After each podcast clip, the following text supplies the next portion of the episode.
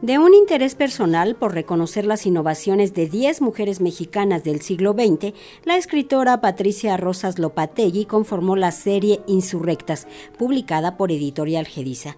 De este trabajo dedicado a escritoras que combatieron la misoginia, la autocracia y la injusticia social, podemos mencionar los libros Nelly y Gloria Campobello, El fuego de la creación y también Nelly y Gloria Campobello, El fuego de la creación continúa. El primero celebra estas dos artistas, a la polígrafa y bailarina y a su hermana coreógrafa, que se convirtió en la primera primera bailarina del país.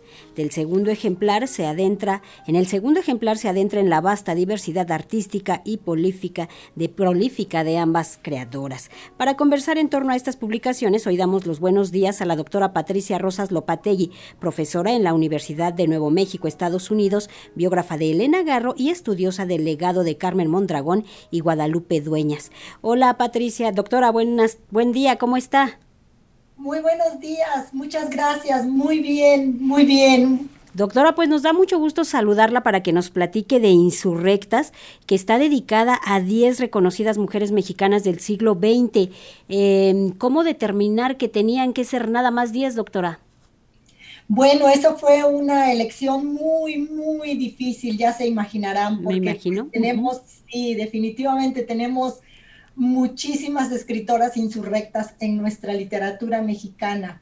Así es que sí, fue una selección difícil, ¿no? Eh, una decisión difícil, pero bueno, eh, esperemos que tenga éxito esta, esta serie y que podamos continuar eh, revalorando a nuestras escritoras pioneras en, muchos aspectos, no solamente en la igualdad de género, sino también en su lucha por la justicia política y social y otros aspectos muy, muy relevantes.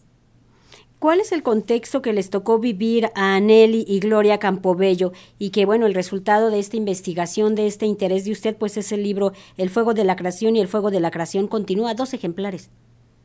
Sí, dos ejemplares, efectivamente, porque, bueno, Inicialmente la idea, desde luego, de esta serie era revalorar a escritoras. Nelly Campobello, desde luego, sabemos que no solamente escribió poesía, sino también eh, escribió una serie de libros, eh, Cartucho, ¿no? la única novela escrita por mujer sobre la Revolución Mexicana, Las manos de mamá, que es una especie de, pues también de continuación de ese marco, ¿no? Que fue la Revolución Mexicana que, vivió de muy, muy de cerca Nelly Campobello. Tiene varios poemarios, además también escribió artículos periodísticos. Gloria Campobello no se dedicó a la escritura per se. Sin embargo, al estar estudiando a Nelly Campobello, me di cuenta que no podía dejar de lado a, Gloria Campobello, porque estas hermanas realmente fueron eh, inseparables, ¿no? Es decir, su carrera la hicieron juntas. De hecho, Gloria dijo en una ocasión que ella y Nelly eran hermanas de sangre y también en el arte. Entonces, por eso decidí dedicarles dos volúmenes al inmenso legado que nos dejaron estas hermanas Campobello. ¿Qué destacaría en cuanto a esta manera en que desafiaron pues estas dos creadoras a una sociedad machista y misógina? Sí, sí, totalmente. Imagínense ustedes a dos mujeres, además, pues muy jóvenes, ¿no? Eh, estamos hablando de, pues, de los años 20, 30, eh, sobre todo Gloria, que era 11 años menor que, Nelly, pero aún así eran dos mujeres jóvenes em, moviéndose en un mundo totalmente masculino, ¿no? Y misógino, como muy bien lo has indicado, un mundo machista y predominantemente masculino. Entonces, ellas salieron adelante. Primero sí tenemos que, indicar que hubo desde luego eh, personajes masculinos que las apoyaron, que vieron el gran talento que tenían estas mujeres y que eh, hubo momentos en que ellas tuvieron que vérselas por sí solas, ¿no? Es decir, vemos esa eh, las dos, las dos, digamos, los dos, las dos cosas, ¿no? Porque Yo considero que en esos momentos las mujeres era muy difícil que se abrieran camino por sí solas si no tenían el apoyo de grandes personalidades eh, masculinas, ¿no? En el caso de ellas, pues tenemos varias, como Germán Lisa Zurbide, Hermilo Abreu Gómez, eh, José Muñoz Cota, antes que todos ellos el doctor Atl, eh, Gerardo Murillo, ¿no? Quien fue el, que patrocinó el primer libro de Nelly Campobello, Yo, versos, su primer poemario. Y en fin, entonces, eh, claro, ellas van a tener el apoyo de estas personalidades que reconocieron el gran talento de, ambas. En el caso de Gloria, pues sobresale desde, desde, luego el apoyo que ella va a tener de eh, José Clemente Orozco, ¿no? En la formación del ballet de la Ciudad de México, en donde ella se convierte en 1942 en la primera prima bailarina de México. Qué impresionante. También nos gustaría saber que nos compartiera cómo vivió Nelly, Nelly Campobello, la Revolución Mexicana y cómo expresó esto a través del ballet. Ah, esa es una pregunta muy importante y muy valiosa y la agradezco mucho. Eh, sí, bueno, Nelly tenía 10 años, ¿no? Cuando comienza la revolución, la lucha armada en noviembre de 1910. Ella nació el 7 de noviembre de 1900 ella va a vivir muy de cerca la revolución porque su madre, Rafaela, la, figura sumamente, una figura sumamente muy importante en la vida y en la obra de Nelly Campobello, su madre Rafaela, cuando Nelly tenía entre 6 y 7 años, dejó Villocampo, en donde nació Nelly, en donde ella había procreado a, sus hijos, y, y se mudó a Parral precisamente a Parral, Chihuahua, el mero foco del, villismo, ¿no? De, pues, al hablar del norte, pues principalmente hablamos de la, de la revolución a través de, Francisco Villa, ¿no? De Pancho Villa.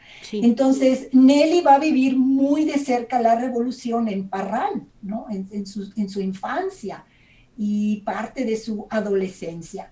Su madre era una mujer eh, pues prácticamente sola, que crió a sus seis hijos y después a, Gloria, ¿no? que es producto de otra relación. Ellas eran medias hermanas. Y, y, entonces ella va a reflejar todas esas vivencias, por un lado vivencias y por otro lado anécdotas que ella escuchó durante toda su vida hasta que falleció su madre, que ella escuchó a través de Rafaela, ¿no? Entonces, esto es lo que ella nos da en cartucho, es lo que ella nos, nos entrega en cartucho en 1931. También Eli era pues esta, fina, esta pasión por la escritura, esta afición también existía en ella. Sí, definitivamente. Ah, perdón, me desvié en tu pregunta. Sí, entonces, perdón, sí, claro, porque en el ballet eh, aquí, aquí se conectan las, estas dos cosas. En 1931, curiosamente, miren, esto es bien interesante, en noviembre de 1931 eh, aparece Cartucho, la novela, primera y única novela escrita por una mujer sobre la Revolución Mexicana. En ese mismo mes, Nelly y Gloria Campobello dan a conocer su famoso ballet de masas, mm. el 30-30 precisamente en el, que era el 21 aniversario de la Revolución Mexicana, en noviembre de 1931. Este ballet masivo 30-30 que, bueno, fue una coreografía maravillosa creada por las hermanas Campobello y que tuvo un gran éxito y que después, en 1935, en, la celebración del Día del Soldado, del 27 de abril, eh, lo, lo lo volvieron a presentar bajo la presencia, ahí, ahí estuvo con ellas en ese, en ese, gran, en ese gran evento, nada menos que en ese, en, ese entonces el presidente de México, don Lázaro Cárdenas. Y tuvo un gran éxito también este ballet de masas. Yo creo que sería fabuloso que se volviera a presentar, que se, que se rescatara ese ballet del 30-30. Sería muy interesante verlo y conocerlo para quienes no, no lo tenemos tan cerca en nuestra memoria. Y también Gloria, en el caso de Gloria Campobello, ¿también había esta faceta literaria, doctoral? Eh, sí, sí había una faceta literaria, pero en el caso de Gloria, vamos a ver su faceta literaria en los libretos, en las coreografías. Porque si Gloria fue una, una excelente coreógrafa, ella escribió libretos no solamente coreografías sobre ballets eh, perfectamente establecidos y, de autoría de, otros, de otras personalidades, sino que ella también creó sus propios, sus propios ballets, sus propias coreografías.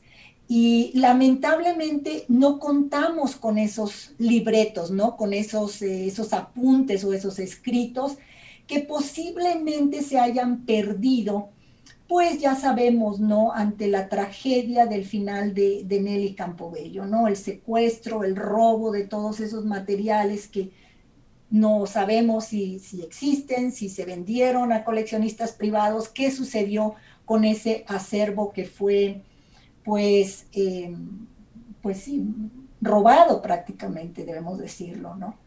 Y, entonces, pero Gloria, Gloria es, fue una mujer autodidacta en el sentido literario, fue una gran lectora, fue una gran lectora. Tenemos entendido que ella tenía una biblioteca muy amplia de tanto ella como Nelly, que leían a los clásicos, ¿no? A los clásicos españoles, a los clásicos alemanes, franceses, claro, en sus respectivas traducciones pero Gloria también fue una gran, gran lectora y de hecho ella era bilingüe. Gloria eh, tuvo la oportunidad de, educarse en, escuelas, eh, norte, dicen escuelas norteamericanas y de origen inglés eh, en México, ¿no? Entonces ella tradujo una maravillosa anécdota de Anton Dolin, el famoso bailarín inglés, que fue amigo de las hermanas Campobello cuando, cuando Dolin estuvo en México. Em, ella tradujo esa maravillosa anécdota de cuando Anton Dolin conoció a Nijinsky en Nueva York. Y ella lo tradujo del libro de Anton Dolin y, y ese, ese articulito está en, en, en, uno de los libros, ¿no? En el libro, en el libro 3 de las Campobello. Ahí lo pueden leer ustedes.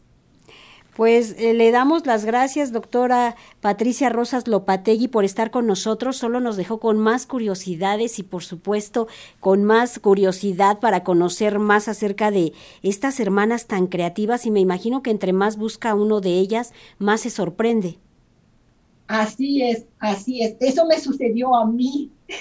Yo que, bueno, que tengo décadas estudiando la literatura de nuestras escritoras mexicanas, yo me había enfocado solamente en Nelly Campobello, pero al, hacer estos dos libros descubrí muchísimas más cosas, tanto de Nelly y sobre todo descubrí la grandeza de Gloria Campobello. Y creo que tenemos dos pilares, dos columnas inmensas eh, en nuestra cultura y que debemos de, de leerlas, de revalorarlas, pues hay que leer estas investigaciones que por supuesto nos darán una perspectiva más amplia de estas dos mujeres, El fuego de la creación y El fuego de la creación continúa, Nelly y Gloria Campobello. Maestra doctora Patricia Rosas Lopategui, gracias por estar con nosotros y por supuesto que nos deja con inquietud de conocer estos dos libros.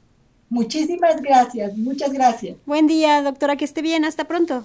Hasta pronto.